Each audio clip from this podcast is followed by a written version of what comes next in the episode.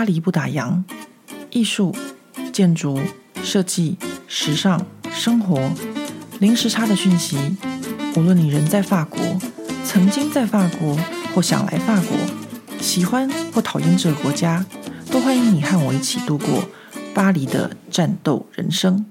欢迎收听《巴黎不打烊》，我是何桂玉。现在录音时间是九月四日星期一的早上八点四十五分。哎，话说又拖到星期一才录音，然后呢，今天又是法国的开学日，大家就可以知道，我就是总算等到家里面没人可以录音的那一刻了。呃，此外，还有其他原因啦，就是我们从南法回来之后，呃，毕竟我们也不是小孩子，说真的，假期可以离开这么多天，回来当然就是要，怎么说呢？有点像就是。呃，放假太多天回来要补功课一样的感觉，所以呢，上周就是在一个没日没夜的赶工当中，呃，赶工到就是我觉得就是好像要飞起来一样的感觉吧。我相信有些就是听众朋友，有时候你也会感到就是忙到真的就是走在路上都觉得自己要飞起来了。啊，所以呢，我上个星期就是在这种快要飞起来的状态下，呃，蜡烛石头烧啊，有石头蜡烛吗？应该没有，反正就是在这样的情况下，然后到周末的时候，就整个累塌了。那我在想说，呃，以前真的小时候是不太懂为什么大人到了周末都想要休息。我现在到了周末也想要休息，因为真的周间的时候实在是太太累了，就工作的事情实在太忙太累，所以呢，到了周末的时候，实在是一点都不想要开电脑，一点都不想要工作。这和我以前的就是个性差蛮多的。我以前在台湾曾经工作过两年。那我那个时候呢，是一个很恐怖的人。我现在自己想想，我觉得自己蛮恐怖的。就是呢，平常要上班，然后呢，呃，因为上班占据我大多数的时间，所以呢，下班和周末的时候，我更是珍惜自己拥有的时间。所以呢，那时候我就是下班还有周末的时候，都会早起啊，或是排满满的，充实自己的事，就是。各式各样的的事情，比如说健身房啊，因为我那时候就有去健身房，可是我那时候实在是也是心不甘情不愿的去。我记得那时候我虽然很年轻，可是在健身房的跑步机上面，大概跑个七分钟，我就会脸色发白，然后快要死掉的样子。那时候身体很差，大家去健身房都是去上一些那种街舞的课。哦，我以前还蛮喜欢跳舞的，现在还蛮喜欢跳舞的啦。啊，所以呢，呃，年轻的时候真的就是比较不懂，呃，或者说年轻的时候真的体力比较好，就是觉得，呃，上班的时间把自己的时间卖给老板，然后呢，下班呢就要就是自己的时间更好好珍惜，哇，所以常常还会去夜店啊，跟朋友喝一杯，或是呃，礼拜六一早去冲浪，然后礼拜天要干嘛干嘛的，反正就是。现在已经不一样了。我现在真的总很懂为什么，啊、以前的长辈到礼拜六、礼拜天都会美丽。好，我大概就是这个礼拜六、礼拜天真的无敌的累，因为从南法回来之后，就在呃补一些平常的工作。应该说，南方回来之后，我们差不多九月份、八月底、九月份就是法国的开工的日子，大人先开工，然后小孩再开学。呃，所以呢，学校老师也是在差不多这个时候就开始回到学校准备备课啊、开会什么的。那大人也是一样，大人更忙，因为马上所有的不管是展览啊、什么新的计划什么的，各行各业都在九月份要上紧发条，所以就是在一个很紧绷的状态，这样子。这个跟台湾有点不太一样，台湾感觉上好像就是，呃，一月一号开始是新的一年。那法国呢，就是跟着学学校小孩子的时间，九月份是开学开工，所以呢，我想有听 Podcast 的朋友应该是，我不知道有没有每年到九月份，我都要讲一下我们开学开工的情况。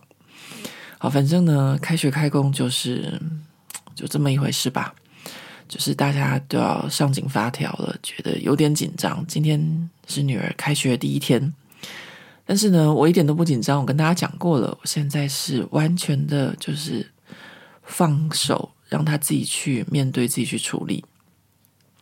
那我要做的事情呢，就是准备好我自己的退休就好了。那我自己的退休，除了就是财务上面，还有就是身体健康的部分。这当然就是为什么我们要骑车去旅行啦。那今天这一集的专辑就是要跟大家分享我们南下骑车这件事情。呃，听起来好像很简单，但是呢，真的是实际做起来要命哦。我当初觉得应该是没有那么困难，因为我就是在想说，如果以时速十五公里，那我们如果一天要骑个八十公里的话，那了不起就是骑个四五个小时。那我觉得四五个小时的运动量对我来说是可以的，因为我平常在健身房，就是我可以在健身房运动，呃，二点五个小时。都觉得还可以接受，就是还可以再继续的，对，就是我平常在运动，所以体力还算不错。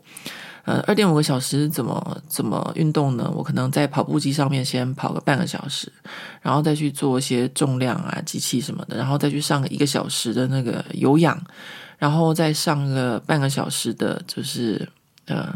瑜伽或者什么的，反正。二点五个小时到三个小时这样子的课程，我都觉得不会很累，其中还包含了就是一点五个小时的有氧，所以我觉得，嗯，要骑个车子南下也应该难不倒我。但是很多事情就是这样子，就我们想的很简单，但是做起来其实没有那么容易。不过呢，我们也达到了呃我们想要的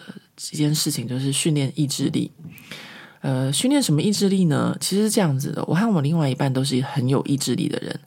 我们会认识，然后相处，诶，应该说认识，然后最后在一起，也是因为我们两个都是很有意志力的人。当初我们在学校做案子的时候，最后能够熬到就是把案子做完的，就是我们两个啊，还有另外第三个人，第三个人到现在都还是我们一起工作上的伙伴。就是呢，因为在我们的行业，就是关于一些科技啊，或是一些新的技术，呃，新的领域，是我们不熟悉、我们不懂的，或是呢，呃，有些我们想要用的东西，但是人类到目前为止科学技术还没有办法突破的，所以呢，在我们的工作上面，我们必须要很强很强的意志力，然后去执行、去完成。那除了技术上，有时候还会是人事上，有时候还会是一些莫名其妙的事情上面。比如说，像有一年我们在法国的一个案子，就是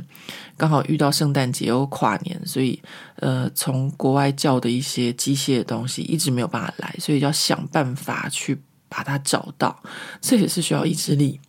所以我们工作呢，就是要有很大的意志力去完成。那在工作上的意志力，我们都是有的。这个我们一直都，我们一直都知道。请大家原谅我，这个中文又开始就是，呃，怎么讲，词不达意又没练等了。因为这一个月的时间，就是南下的时间哦，我真的就是完全都在一个法国法语的环境中，因为我女儿也不在。然后呢，我大概了不起两三天跟她讲一次电话。所以呢，就是整个都是在讲法语，呃，很少用到中文。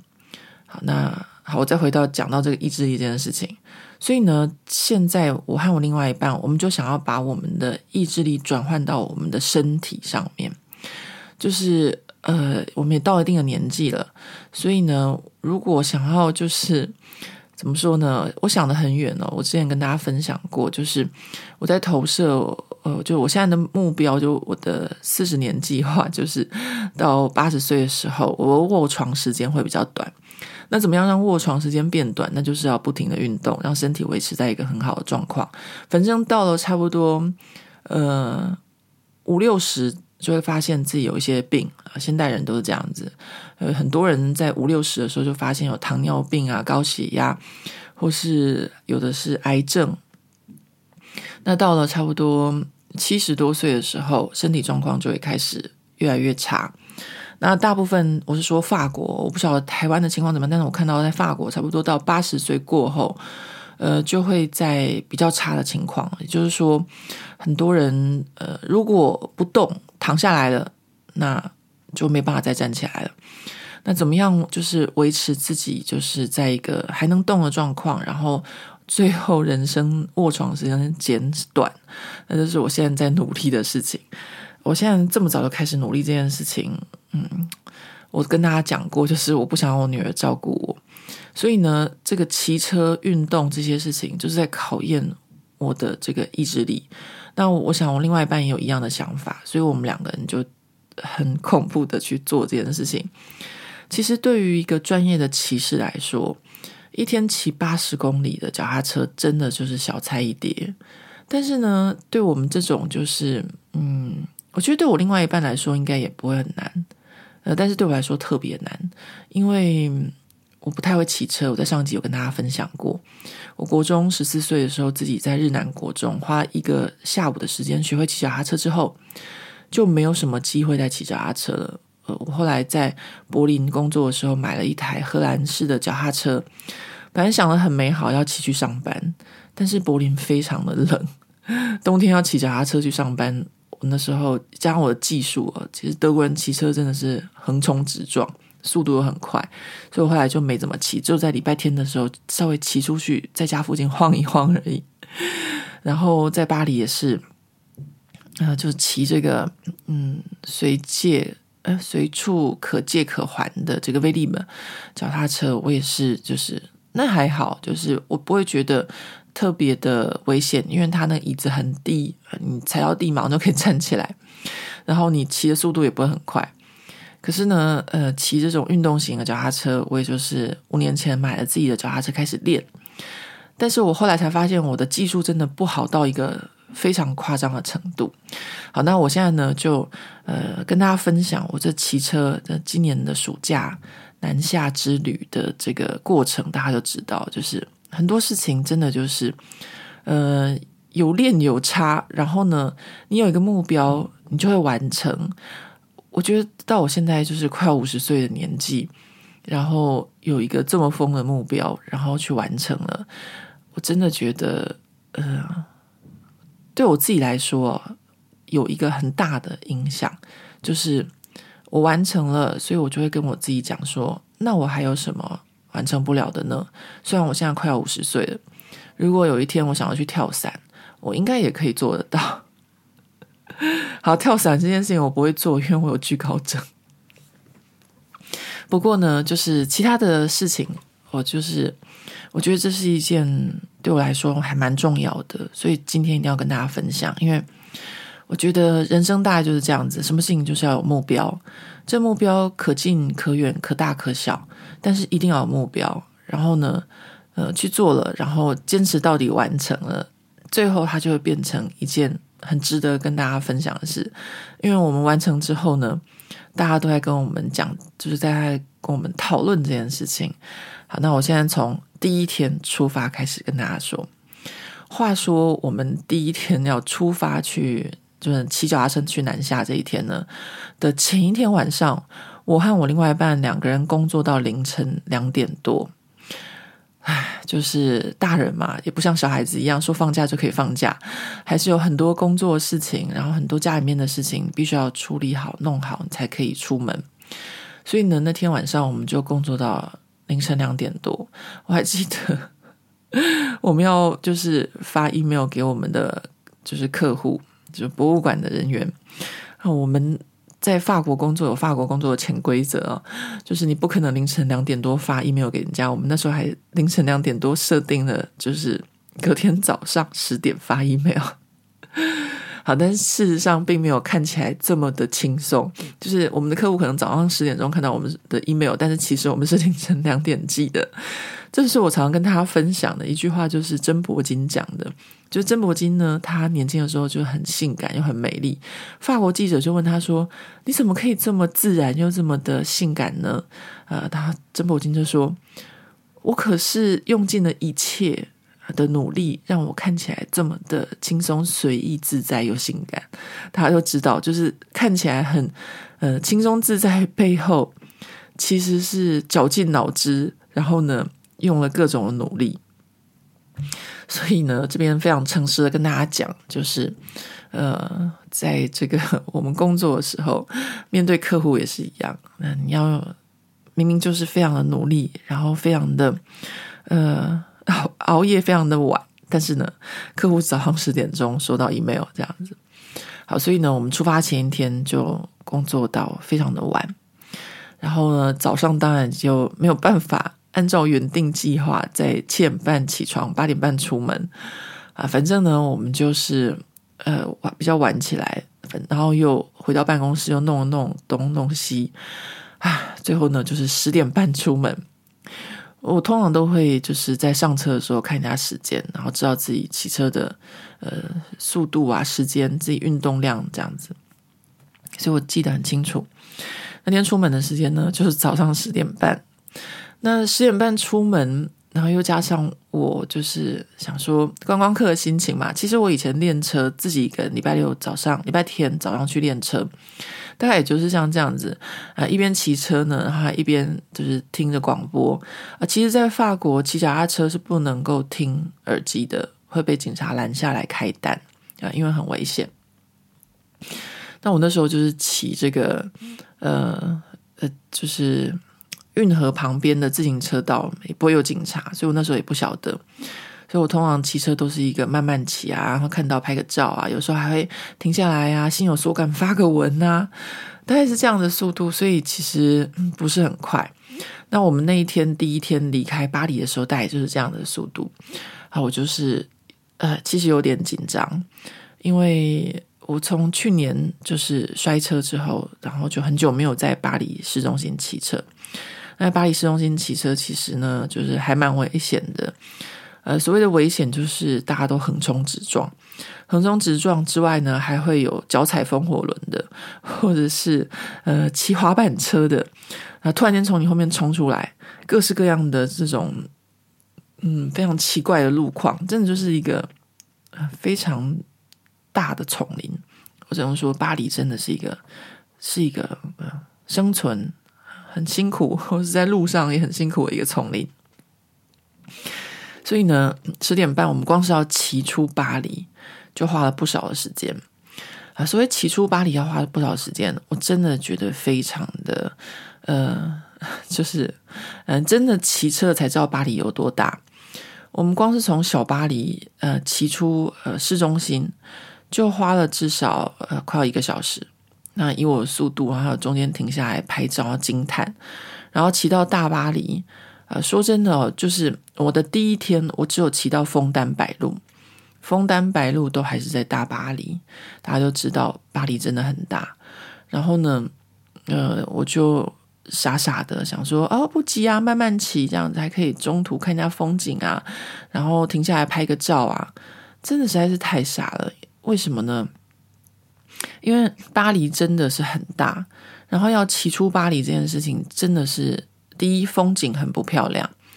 呃，不管是开车离开巴黎，或是骑车离开巴黎的这一段路程，其实都是非常的没有那么令人愉悦的。为什么呢？因为车子很多，风景不美。因为是啊，不好意思，我的手机发出点声音。我的手机通常不会有什么。呃，很多的这个声音，只有一个，就是世界报传讯息、传新闻消息给我的时候会有声音。刚刚就是世界报的这个新闻的声音。好，就再继续跟大家讲，就说，呃，要离开巴黎这件事情呢，就是呃，要看一个城市的发展，就是这样。欧洲城市的发展就是从一个古城开始，所以呢，我们去各个地方旅游的时候，都会去参观它的古城。古城就会古色古香，然后都是呃。徒步区，大部分都徒步区，然后慢慢的城市发展就会越来越大，然后就会到了郊区，就是工业区，所以不会那么好看。那巴黎呢，就是一个很大的古城，小巴黎就是一个很大的古城，然后到了郊区就是一个很大的工业区。那因为骑车的路线跟我们平常开车的路线不太一样，所以我才发现说，天哪，巴黎的郊区。就是有那种很丑的地方，然后空气污染很严重，然后很恐怖，然后就是我们平常住在巴黎市中心，或是尤其是观光客不会想象到的地方。然后还有那种就是像港口一样集货的地方，然后像是炼油厂一样，就是石油运输的地方。呃，在台湾可能就是呃在高雄啊，或是什么的，就是不会全部都在台北市。但是在巴黎呢，因为巴黎的那个腹地很大，所以到郊区就会有像这样子的地方。然后还有砂石场什么的，反正就是一个嗯，我不知道大家有没有看过漫画或电影《新 City》，大概有点像那样子的一个混乱的状态。所以呢，第一天呢就骑了很多的时间啊，花了很多的时间在呃离开巴黎这样子。那说开车也是一样，就是开车要离开巴黎也是一件很辛苦的事，因为塞车很严重。所以呢，我们常常光是要呃开车南下去度假的时候，光是开车离开巴黎市中心就要花一个小时，因为真的是塞车非常严重。然后从呃内环转到外环，转上高速公路，然后呃在汇集所有就是小巴黎、大巴黎的车子，车辆非常的多，所以也不是一件。很愉快，就是反正要离开巴黎的这一段路啊，都是要花一点时间，然后忍受一些不是很美的风景，这样子。所以呢，第一天呢，呃，我就是傻傻的，然后慢慢骑。结果呢，骑到晚上七点半呢，我后来才发现，原来枫丹白露的这个森林有这么大。其实以前呢，我们就会常常开车去枫丹白露。那枫丹白露我知道离我们家就是不是那么近哦，就是光开车也要开一个多小时。那所以呢，骑车的话呢，就要花更多的时间。然后骑在枫丹白露的森林里面的时候，我就会想说：天哪，这个森林怎么可以这么大？然后这个呃脚踏车道。是完全的笔直，就很直很直的脚踏车道，然后我就会觉得怎么骑到一个没有尽头的感觉。其实我自己骑太慢。然后法国森林怎么会这么大呢？好，为什么会有这种心理作用？主要原因是因为我想上厕所。那其实呢，对法国人来说，想上厕所就去路边，就是森林里面裤子一脱就可以上啦。那我没有办法，我是一个都市化很严重的人，我一定要到。厕所里面才有办法上上厕所，要坐上马桶。我没有办法像法国人这么自然的，他们男的女的都可以在路边，就是在森林里啊，反正没有人，他们就觉得就是可以上厕所。所以我就觉得枫丹白露的森林好大，然后骑了真的很久。然后讲到枫丹白露的森林，我就想到说，那时候呢，我们就骑在森林里面，然后经过的地方就有一个停车场。然后那停车场里面呢，就下来了一对老夫妇。那那个老夫妇的这个老太太呢，她已经行走不便了，但是呢，她还是就是呃，就是拿着一个这个助行器到森林去散步。那她的老伴呢，就在旁边慢慢陪着她。那我看到这个画面的时候，其实我还蛮感动的。呃，我的感动当然也是有这个呃老夫老妻之间的这个陪伴。但是呢，更大一部分就是这个老太太，她都已经拿了助行器，还要去森林散步。我心里面 就想说：“妈呀，我光骑脚踏车都骑不出这个森林了，老太太是要走到哪里呢？就是她她散步的这个距离是多少？这就是我跟大家讲，就是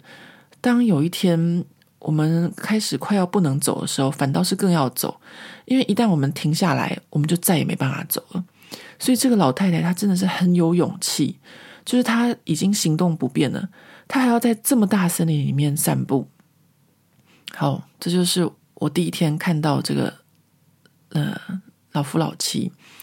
我觉得很多就是在路上看到的很多事情，都会成为我人生的捷径。所以我这边跟大家分享，就是有一天不管我们到多老了。可能我们脚会常水肿、会痛，或是觉得哦，这个呃膝盖痛啊、脚踝痛什么的，但是我们还是要继续运动，呃，这个是非常非常重要的事情。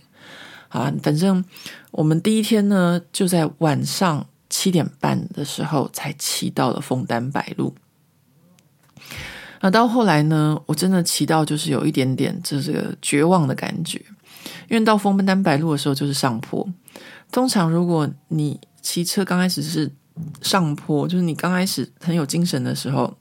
是比较困难的部分，那你可能会比较容易就是把它解决了。但是到了一天的最后，你已经很累的时候，还遇到这种上坡，就会真的觉得非常的绝望。所以我那时候呢，就骑到骑了，就觉得有一点绝望。那那时候我还不知道为什么我会骑到，就不是说绝望，就是呃，怎么说呢？就是有一点忧郁，有一点就是心里面感到，哎，对，没有希望，不就绝望？对，我不好意思，中文又开始忘记怎么讲。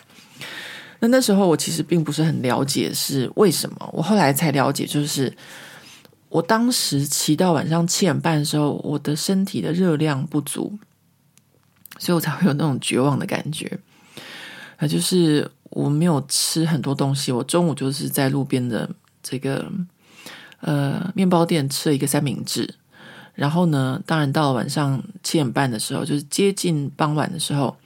我的热量就不够了。那那时候我第一天出发，然后我朋友是有跟我们讲，那是我们骑车的朋友跟我们交代说，一定要吃东西，然后不然的话呢，你就会觉得呃很没力。那时候我还没有了解说，哦，我的这个绝望感 是因为我没有热量。呃，第一天嘛，就刚出发，所以什么都不懂，然后就慢慢就是。后来我才晓得说，就是当你运动的时候，你要一直的补充你的热量，你的身体才有办法运作，不然会影响到你的心情。这也是我在这个呃，就是骑车的这一段时间里面学到的，就是我们运动多少吃多少，然后。呃，吃多少运动多少，其实这都是一个相对的。比如说，我们一天一个人需要多少卡路里，但是呢，我们消耗多少卡路里？所以，为什么有些人会过重、会过胖？那是因为他没有就是消耗他吃掉的卡路里，他吃了太多，但是呢，他的工作可能就是一直坐在电脑前面。那当然，长久累积下来，也会变成是一些身体不健康的因素。好，反正呢，这也是我这一次就是在。第一天啊，就遇到这个，为什么会骑着骑着觉得人生没有希望？怎么骑都骑不到终点呢？啊，反正到了七点半，总算到了枫丹白露。然后到枫丹白露之后呢，啊，要跟大家分享就是我们这次的这个所有的这个呃订房啊的旅馆都是前天订的。然后到这么晚到枫丹白露，我才非常的后悔。为什么呢？因为我订了一间非常好的旅馆，就在城堡的对面。因为我想说，骑车会很累，所以到每个城市都要订那个城市最好的这个旅馆，最舒服的，不要让自己就是过得不开心。结果没想到太晚到了，然后呢又去餐厅吃饭，所以在旅馆时间就等于睡一个觉，非常的可惜。不过没有关系，反正呢那时候后来就有所改变。不过到了枫丹白露之后呢，我就一心只想要就是吃蛋白质，因为我觉得我肚子真的好饿啊，然后想要吃就是补充营养的食物，然后可以就是让我接下来面对要骑车这么恐怖的每一天，因为我的屁股好痛啊。其实骑第一天的时候还没有特别觉得屁股有多痛，但是反正就是觉得很累。然后我们就去吃了海鲜大餐，在枫丹白露有一间老店啊，在法国其实很多地方哦，就是他们一些大城市都会有一间老店专门卖海鲜的，因为法国人喜欢吃生蚝嘛，所以我们就去了枫丹白露的老店吃了这个海鲜大餐，然后呢就回旅馆。那因为我们的行李不是很多，然后这个骑车用那种很厚的那种有垫子的裤子就一件而已，所以每天都要手洗衣服。但是因为我们太晚到枫丹白露了，所以手洗衣服的隔天，我们出发那时候呢，呃，又是阴天还下雨，就没有干，所以第二天早上还要用吹风机吹。像这样的情况，我已经呃多年没有遇到过了。就是我现在的呃旅行啊，或者出差啊，或者什么的，就已经离学生那个学生的那种自助旅行旅行要用这个吹风机吹干衣服这种情况，已经就是很久多年没有遇到。所以呢，呃，好险我另外一半呃是一个就是可以跟我一起分工合作的神队友啊，衣服都是他在吹，衣服都是他在洗，因为要用手洗。然后，好，这是第二天的事情哈。所以呢，我们枫丹白露过第一天之后，我们就开始过第二天。哦，不过要跟大家讲一件很好笑的事情，就是枫丹白露这出门的第一天，我们就遇到下雨。那遇到下雨这件事情呢，我们朋友有跟我们讲，所以呢，我们都有买雨衣。But 下雨的时候要拿雨衣穿上的时候，我另外一半却发现他买了雨衣却忘了带。于是呢，我也不可能自己一个人穿着雨衣前行，所以呢，我们两个人就在那个路边的呃公车站牌躲雨躲了一个小时。那这个呃。是因为还在巴黎哦，所以下雨还有公车站牌可以躲雨啊。到了第二天还是下雨的时候，你就没有公车站牌可以躲雨了。因为离开枫丹白露之后，就真的离开大巴黎去了。所以呢，当我们真正的骑离开大巴黎去的时候，就是两边就叫做有读者留言叫做“风吹草地见牛羊”，就是我们就在骑在这个。向日葵田啊，麦田啊，各种的田里面，然后呢又下雨，而且那一天的就是气象报告说是有很强的强风啊，我们又逆风，所以我第一次感受到就是呃在逆风，然后又在下雨的这样的情况下骑车这件事情，然后。呃，又要骑非常非常的久，然后有前一天呃没有特别感觉，但是这一天开始就发现屁股会痛这件事情。那我所谓的骑车屁股会痛这件事情哦，有的人会说哦，可能是那个呃，像很多男生他们就是呃摩擦该冰会痛这样子，就胯下会痛。我我完全不是这个问题，我是呃这个屁股的这个尾椎的骨头这个地方会痛，然后。就开始觉得非常的、非常的痛苦，然后因为又下雨又逆风，然后呢，呃，屁股又痛，而且呢，更可怕的是一种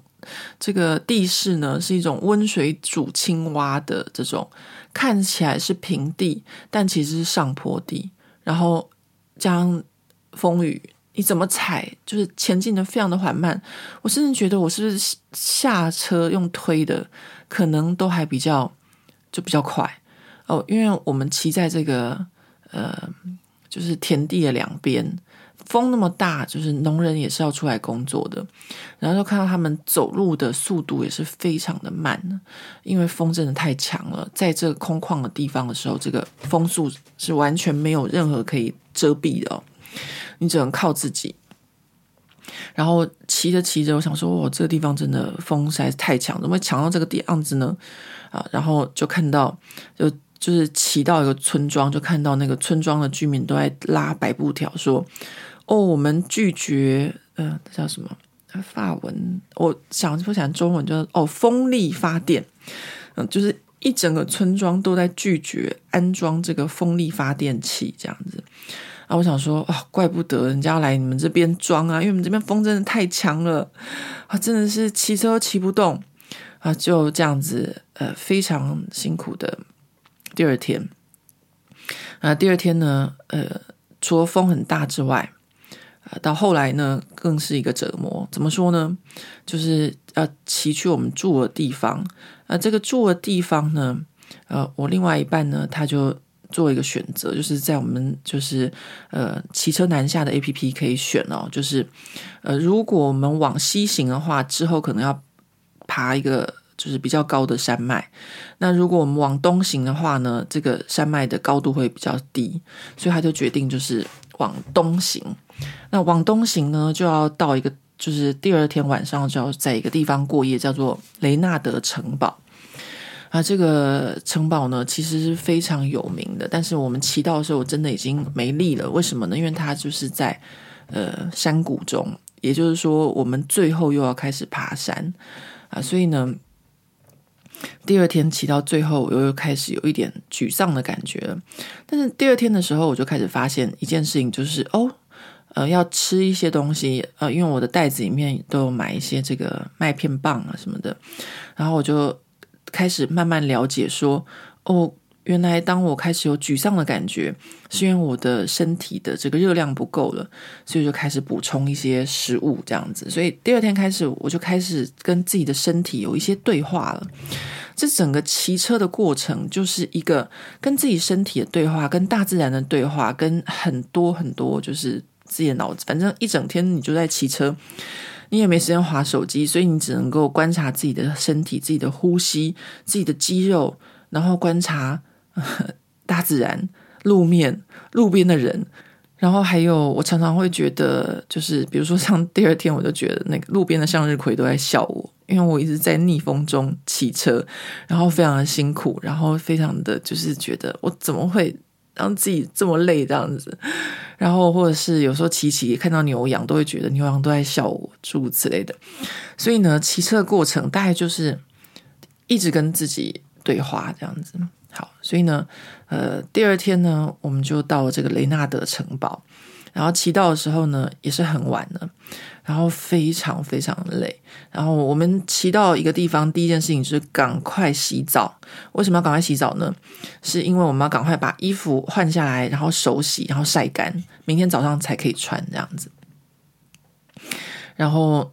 那一天在这个雷纳德城堡，我又订了一个还不错的旅馆，然后它还有个餐厅。然后就在餐厅里面吃了他们的餐点，也非常的不错啊！讲到我肚子饿。反正呢，骑车呢，大概后来我就发现一件事情，就是可以吃很多的东西。就是说我骑车，然后吃到了餐厅之后，我点我吃完了前菜、主菜加甜点，这么多的东西，我竟然觉得我肚子还是平的。因为以前有时候可能吃很多，就觉得肚子都凸出来的，太撑了。但吃了这么多，我肚子现在还是平的，因为我平常就是没有消耗到这么多的热量嘛。所以这个时候就发现说，哇，原来骑脚踏车消耗这么多热量，我可以吃这么多东西，真的太好了。好，所以呢，这就是我的第二天。然后呢，到第三天早上，我们就慢慢的找到了这个呃骑车的步调了。也就是说，我们开始知道说，我们不可以再这么晚出发了，我们要早点出发。呃，就是呃，在雷纳德城堡的这个过一夜之后呢，到第三天啊，我们就开始就决定要早点出发。然后呢，这一天呢，呃，我就屁股就更痛了，因为这个。坐在屁股，就是坐在这个椅垫上。虽然我我当然有买这个，不管是比较好一点的软垫，或者软垫上面还有个套子。然后呢，我还有一个车库，但是都不会呃，就是骑这么久的时间呢，你的这个屁股的骨头还是会痛的。虽然有缓和的作用，但是还是会痛。那我就在巴黎不打烊脸书上面有跟大家分享，然后就有都突然间想到有一个。呃，读者也是朋友，他就跟我说：“骑快一点，屁股就不会痛了。”我就突然间想到他这句话，所以呢，我就想说：“哦，对，就是我的人生如果只能做就是一个选择，就是必须要在屁股痛跟骑快一点、大腿肌肉痛之间做选择的话，那我当然就要选择大腿肌肉痛，就骑快一点。为什么呢？因为我有带那个万金油。”那大腿肌肉痛，我可以擦万金油舒缓，但是屁股痛那个痛啊，是骨头的痛，你是没有办法舒缓的。所以到了第三天的时候呢，我就呃决定了，就是牺牲我的肌肉，就骑快一点，然后让屁股不要那么痛。呃，这当然也是非常感谢啊，这个巴黎不打烊的读者和车友的建议，才让我这个乌龟啊突然间醒了。我会从乌龟呢变成兔子的原因，就是因为我不想要屁股痛，所以第三天开始我就决定要脚稍微踩快一点了。呃，这个效果呢，就发现诶，还真的蛮好的耶。第三天我们就提早两个小时抵达我们的目的地，也就是我的屁股少痛了两个小时。呃，我这样子跟大家讲吧，呃，我们开始骑车之后呢，就是早上出发，然后骑到。比如说第一天骑到晚上七点半的时候，那肯定屁股到最后真是痛到不行啊！就是屁股到最后都骨头都压到很痛。第二天如果也是这样子的话，那当然也是非常的痛，就越骑到后来就越痛。那我到第三天开始呢，就脚踩快一点，那我就节省了两个小时的不痛。那我就觉得真的实在是太棒了，就是果然就是大家的经验是对的，脚踩快一点，然后骑快一点，可以缩短这个屁股在车子上的时间，然后呢，屁股就不会痛了。于是呢，我第四天又决定这么做。好，先说第三天，第三天我们就骑到罗亚尔河了。然后在罗亚尔河的时候，就发现非常有趣的事情，因为我们骑在这个罗亚尔河或是罗亚尔河的运河上的时候，那个因为都是平地，所以呢，这个运河旁边的脚踏车道根本就像是高速公路一样，就是有非常非常多的脚踏车，非常非常多的人跟我们一样，就是骑脚踏车去旅行，跟我们擦肩而过的人都跟我们一样，车子就是不是尾边。呃，车后方挂了两个包，不然有前面也会加挂两个包。然后还看到有的是全家大小的，然后有的还是呃带这个露营工具的。反正呢，在这个罗亚尔河的自行车道上面呢，是非常的忙碌。为什么呢？因为都要跟擦肩而过的，就是的人都要说 Bonjour。那法国人呢，就一进到店里面，第一句话就要说 Bonjour。你在那个电梯里。或在楼梯里遇到你的邻居，你也要跟他们说 Bonjour。但是呢，我非常的意外是，连在脚踏车道上面擦肩而过的人都要跟人家说 Bonjour。所以呢，骑车就变得非常的忙，你就一直 Bonjour，一直 Bonjour，一直 Bonjour 这样，因为一直有人，那人又多的时候，所以呢，这个是我我第三天学到的一件事情。然后速度也变比较快，然后呢，又就是赚了两个小时屁股不会痛的时间，因为提早到。所以呢，第四天早上我就决定，我要一早就开始加快速度，就是踩得很快，我就冲啊，就是反正就是第四天就是我就是这么决定了。结果呢，呃，我另外一半在过第一个山坡还好，第二个山坡还好，到第四个，呃，就是要上个大桥的时候，然后我也没想太多，反正他前面三个他都有跟上。然后过第四个大桥，哎，我奇怪，怎么下了桥，他人却不见了？然后呢，呃，没多久他才骑过来，然后他就非常的生气，他就说：“我一直叫你骑快，你不骑快。然后呢，你肚子叫你骑快，你就骑快。呃，现在呢，你都没有关心我，我是一个有肺气肿的人，刚刚那个上坡我都上不了，我要是突然间这就是 心肌梗塞死在路边，你都不知道，在那，他就很生气，他就把我臭骂了一顿。”然后我就心情非常的不好，当然我的这个 个性哦，也不是可以这样子任由人家骂的，所以我们两个人这一天呢就这样吵架。那我们这个吵架呢就是非常的无聊，呃，因为他就说我突然间因为读者建议我骑快才骑快，他叫我骑快，他都我都不骑快。呃，其实呢，这个我们真正吵的原因呢，大家有时候可能会觉得说。呃，好像是一点小事，但其实，呃，仔细去想，我现在才知道说，我们两个人当时在吵是速度由谁决定这件事情，就是说呢，他要骑快还是我要骑快，谁决定这个快或慢？呃，谁决定这个速度这件事情？所以我们就吵了一整天，一边骑一边吵。请问他骑车怎么吵架？有读者留言说，你们是不是在 walking talking？没有，我们就。用大吼的或骑骑，然后突然间在那个稻田的中央，然后就停下来，这样子吵，然后一路就这样子骑着吵着到勃艮第。好啦，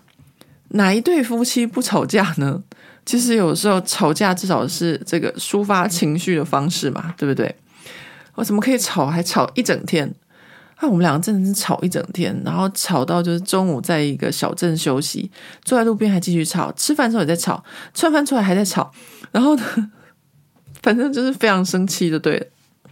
那老夫老妻就很多事情可以吵啊，翻旧账啊什么的，反正就是吵一路。最后呢，我们总算吵到这个 n e v e r 就是勃艮第的一个还蛮重要的城镇啊。你看哦，本来想说。呃，为了想要让屁股不痛，然后骑快一点，结果呢吵架了，所以呢反倒是没有骑快。当天呢我们也没有提早到哦。其实我还有一个很比较哎，我自己觉得这是我的缺点吧，就是我希是一个希望每天都可以进步的人，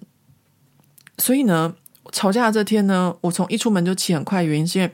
我们前一天提早两个小时到，所以我希望这一天我们可以提早至少两个半小时，或是就算是两个小时有五分钟，至少就是有进步就好。反正呢，我都希望自己每天都有进步。那为了这个进步，所以我才会一早出门就开始加速这样子，然后到我另外一半就是觉得我真的很夸张。那最后当然是没有进步啊，我们不但就是。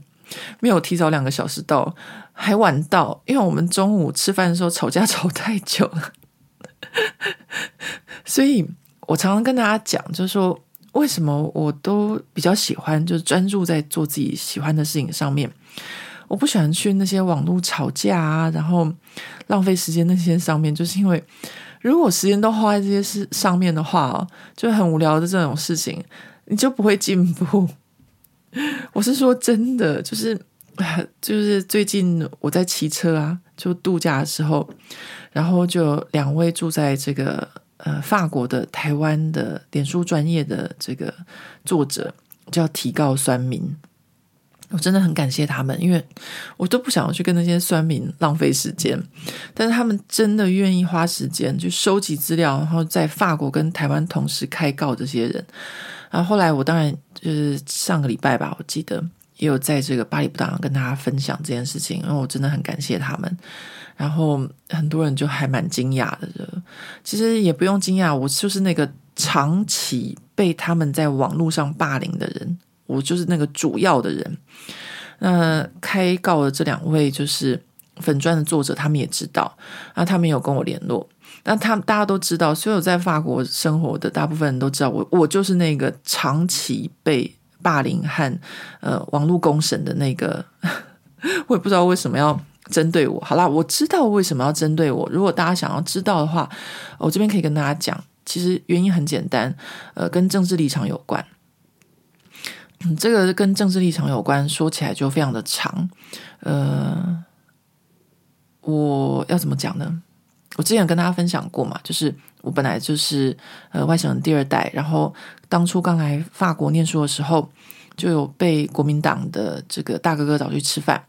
然后呢，我们吃饭吃着吃着就从国民党吃到共产党的桌子，然后从中华民国国庆吃到中华人民共和国的国庆，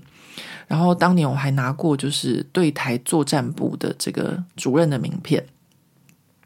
那我必须要说一件事情，就是他们现在的所谓的对台作战的方式，已经就是变得越来越多元了。就是我念书那个时候是快要二十年前，所以他们是直接就这样子找人，然后来做。那他们现在的方式呢，呃，就是在世界各地还是一样有所谓的对台作战部，然后会想尽办法，就是。呃，打坏台湾人之间的关系，比如说在法国，台湾人就会想办法挑拨离间；在德国，台湾人就想办法挑拨离间或各种泼脏水之类的。那这样子的呃，一直的对台作战一直都是有的。那巴黎不打烊，我自己个人的这个政治啊，看我的反中的立场，其实一直在网上都是很明显的。所以他们一直针对我这件事情，我并不意外。那当然，这些人当中呢，呃，很多都是跟我一样是外省人第二代、第三代，或者是呃台湾人到了法国，然后嫁给中国人，所以他们的政治立场非常的明显，他们的意图也非常的明显。他们攻击我这件事情，呃，我都知道，因为有非常非常多的读者都会私讯给我，因为他们都看不下去。但是我就觉得说，我不需要浪费时间跟他们搅和，因为我还是要专注在我自己喜欢的事情上面。已经这么多年了，我都是那个最佳女主角。呃，就是其中有一位这个要开告的这个呃，脸书专业叫做大牌人气，他就私讯跟我说，他说这么多年你都是最佳女主角，现在要换我当了，因为他开告了嘛，所以就是会变成他们那一群人的。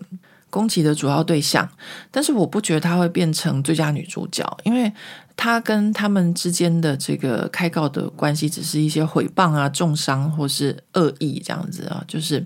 呃，因为这个大牌人妻她在呃法国的一个城市叫做桑巴洛，她跟她先生有做民宿，所以就是呃，这些人就恶意就是中伤她，说她是违法什么什么的，所以她才要开告。那这样子的呃事件哦，并不足以让大牌人妻成为他们攻击的这个主要的对象。我还是会继续当最佳女主角的。哎，为什么对自己这个最佳女主角这么有自信呢？其实也没有为什么啊，因为我的任何写的东西都可以被他们拿来就是攻击啊，网络霸凌、公审。反正这么多年来，我也习惯了。那我自己的心态就是这边跟大家讲的，就是像我在骑脚踏车这么专注的时候，那这些人却在就是网络上面当键盘侠，然后吵来吵去。呃，我真的觉得就是浪费时间、浪费生命啊！那开告的这两位就是住在法国的网红，人家其实他们都是在事业或人生上面经营的很好的。我因为我有长期追踪他们嘛，有一位就是我刚刚跟大家讲的，就是他们自己在圣马罗有这个民宿，那我会追踪他们，都觉得哇，真的实在是太强了。他们自己就是做装修啊，然后跟银行贷款啊，小夫妻，然后怎么样努力打拼。然后想要让自己可以就是叫什么财富自由，呃，这都是很让我觉得怎么说呢，很激励人心啊，或是可以是让我自己觉得是可以呃怎么讲呃仿效或是反思，就我自己为什么都没有想到人生要好好赚钱，达到财富自由这件事情，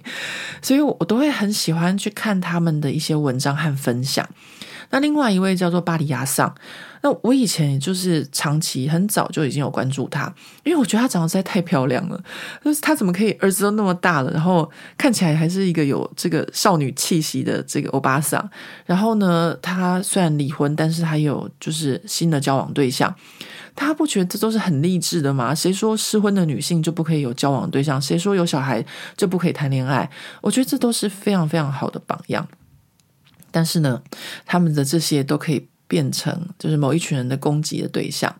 啊！反正呢，我在骑车的时候就发生这些事情哦。那当然每天都吵来吵去，我都知道。但是我在骑车的时候就一直在想说，这些人怎么会这么无聊呢？就是当我们在专注于自己的人生，让自己每天都在进步的时候，他们却在网络上面当键盘侠。那可见的他们的生活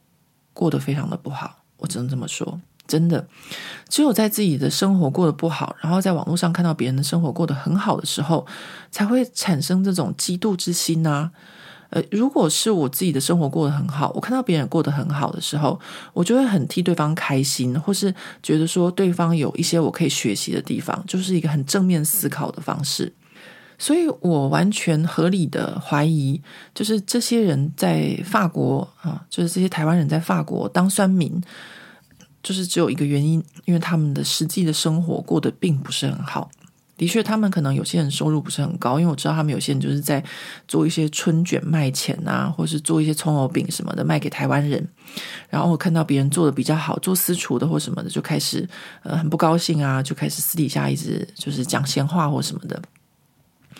那被攻击的我们这些所谓的他们口中的台湾网红，也都是呃，比如说像我做预购啊，有的是做业配啊，有的是做团购啊，或是各式各样的，或是像呃这个大牌人妻，他们就是自己有贷款买房子，然后做民宿的，都是一些呃生活上看起来过得还不错，然后很努力的人，那他们都会攻击这些人。好，反正呢，我觉得这都没什么好讲的，因为我觉得太无聊了。再回想。我的骑车的第四天就是这样子，跟我的另外一半因为吵架而错过了很多的风景，因为吵架而没有进步，反倒就是比较晚到。好，那就知道说为什么我们的人生还是要专注在做自己的事情上面了吧？呃，这个就是我在骑车的时候就是领悟到非常非常重要的一件事情。好，各位朋友，今天这一集呢，呃，在这边已经过了五十四分钟了。我只不过才讲我的骑车第四天，我就可以讲到五十四分钟，我都不知道为什么自己可以讲这么多，然后一堆有的没的。呃，对，因为真的就是在骑车的过程中，我就是自己一个人啊，面对自己，然后可以想很多事情，所以有很多那个内心戏啊，或是很多有的没。其实我已经很多细节都没有讲了，我也不知道为什么可以。变成一个这么长舌妇啊！真的就是因为太久没有讲中文了，在这边又把大家跟朋友一样，就是呃，就是把所有的事情啊，就是这一个月以来发生的所有内心戏跟大家分享，所以才会变得时间那么久。好，所以呢，这个呃，骑车南下大概也要分成所谓的上下集来跟大家分享了。今天呢，我们就先讲上集吧，因为呢，下集也是有还蛮多，就是如何从一个呃乌龟蜕变成小白兔，然后还有如何嗯，如何让自己更进步这件事情，真的是我这十一天这个暑假呃非常非常大的收获，所以我真的。非常希望跟大家分享。那不过呢，哎因为现在是七月，是鬼月嘛，我一直都很想要录这个鬼故事给大家听。因为呢，本人有这个不是灵异体质，是比较特异的体质。所以呢，关于这个鬼这件事情呢，不管是有形的、无形的，然后呃大的、小的，本人呢。都曾经亲眼看过，呃，我觉得这真的是非常不可思议的事情，因为我是一个非常相信科学的人。然后呢，我从小的家庭教育也是非常的有趣，就是我的家庭教育都是非常的科学的，就我父亲母亲都是呃不谈论鬼神的，就是不迷信的这种。所以我觉得，就是有些事情呢，有些东西呢，就是不要太铁齿。就是有一天呢，你看到了，你就说哦，原来真的有啊。所以呢，自从我呃高中那个时候开始第一次看到这个东西之后呢，就大大小小就不停了，呃，就是我的这个天眼袋就被开了。所以我一直很想要录一集这个。七月讲鬼故事，因为我小时候就很喜欢听司马中原讲鬼，我也很想要讲鬼故事给大家听。好，那下一集大家想要先听鬼故事呢，还是想要听呃这个骑车的下集？欢迎留言告诉我，啊、呃，我会就是 按照大家的这个兴趣和喜好来录制，因为我想可能很多人不喜欢听鬼故事，觉得很恐怖啊，然后有的人可能觉得说这很不科学啊或什么的。但是呢，好，这觉得不科学的人就跟我一样，当初也是觉得不科学。但是看过了太多次之后，就发现说，哦，这真的是，你也可以从科学角度来解释这些啦。反正欢迎大家留言跟我说，你下一集想要听，下一集也不过就这个礼拜五的事，想要听这个呃骑脚踏车的下集，还是想要听鬼故事？那我会按照大家的喜好来跟大家就是分享。哦，然后最后还是要稍微广告一下，就是呢，我们的这个巧克力蹦蹦，这一次是以香草为主题的，总算总算到台湾了。就是我在骑车的时候呢，同时也一直在不停的处理台湾的报关的事情，就是台湾要进口食品，真的是一件非常非常困难的事情，尤其是这个月那个 chef 他用的巧克力里面有用到什么，嗯、呃。呃，马鞭草啊，什么草这些的，这些东西在台湾进口都非常非常严格，食药署根本就是把它拿当成花茶在审核，还问说，呃，这是怎么做的，怎如何萃取的？呃，它是用呃香精还是用什么什么？那偏偏 chef 他用的又不是香精，他是用新鲜的马鞭草，然后呢，就像我们泡这个冷泡茶一样的方式去萃取。所以呢，这我全部都要这样一来一回，一直问，一直问。那好险，chef 他的这个脾气还蛮好，他也没有尝试，他都会很诚实告诉我们说怎么萃取或什么。所以呢，真的是非常辛苦。我觉得，唉，我当初真的是也是太天真了，因为自己爱吃爱分享，然后就就一头栽进了这个。呃，食品的进口这件事情，那当初也是因为这样子，所以我前一个合作的 partner，因为他不想要做这件事情，他那时候就跟我警告过，就说台湾进口食品很麻烦，他不想做这样子，所以呢，呃，就已经因为这件事情跟呃上一个一起合作的对象就是拆伙了，然后呢，现在呢，呃，又。加入 Karen，好险 Karen 他对美食是就是有真爱，他是一个超级爱吃的人，所以才会就是可以继续下去。但是我这一次真的就就是已经就是觉得我明年还要再继续吗？因为真的实在是太难了。因为每一盒的巧克力，每一次的这个原料成分什么都不一样，都不是重复的，所以每一次都等于从零开始，从头开始。然后呢，又要赶着它的保鲜期什么的啊，反正呢，哎，突然间觉得这个挑战真的太大了，我又想退休了，好吧？所以这边最后就跟大家广告一下，呃，目前呢还有剩好像。十二盒的这个巧克力蹦蹦，那有兴趣的朋友们，请赶快上这个巴黎好好吃的这个网站，或是脸书专业跟 Karen 联络，都可以订购。然后啊，今年做完，我明年再考虑一下。但是我真的很喜欢 Chef，很希望跟他合作。但是真的这个报关报验台湾的这个真的太恐怖了。好吧，我这边就不抱怨了。反正呢，我这个人就是爱吃爱分享。那我们就下回见吧。呃，记得跟我讲，要听鬼故事还是要听这个单车下集？好，就这样子喽，拜拜。